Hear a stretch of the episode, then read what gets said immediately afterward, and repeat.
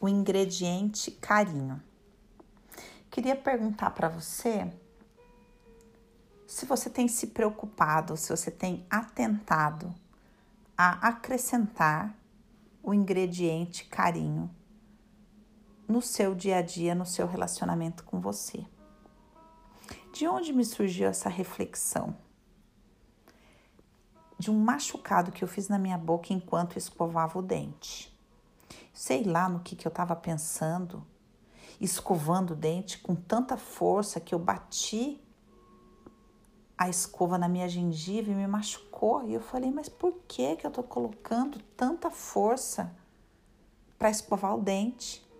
Sei lá o que, que eu estava fazendo na minha mente, que problema eu estava resolvendo na minha mente enquanto eu escovava o dente, que eu fiz isso com tanta força. Ou seja, que falta de carinho.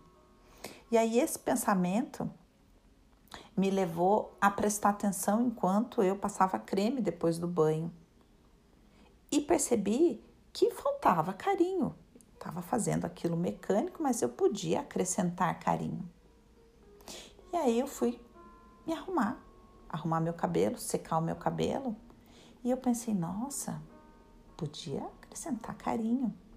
E assim eu fui percebendo todo o processo de escolher o brinco que eu ia colocar e ver.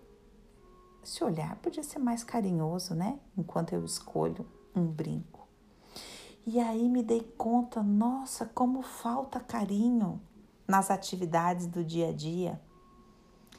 Como a gente tem oportunidade de, no trato com a gente mesmo, acrescentar o ingrediente carinho.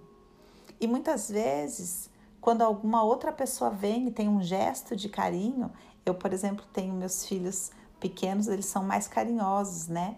Conforme eles vão crescendo, a tendência é ficar um pouco menos carinhoso. Mas os menores têm essa coisa de vir, de abraçar, de mexer no cabelo.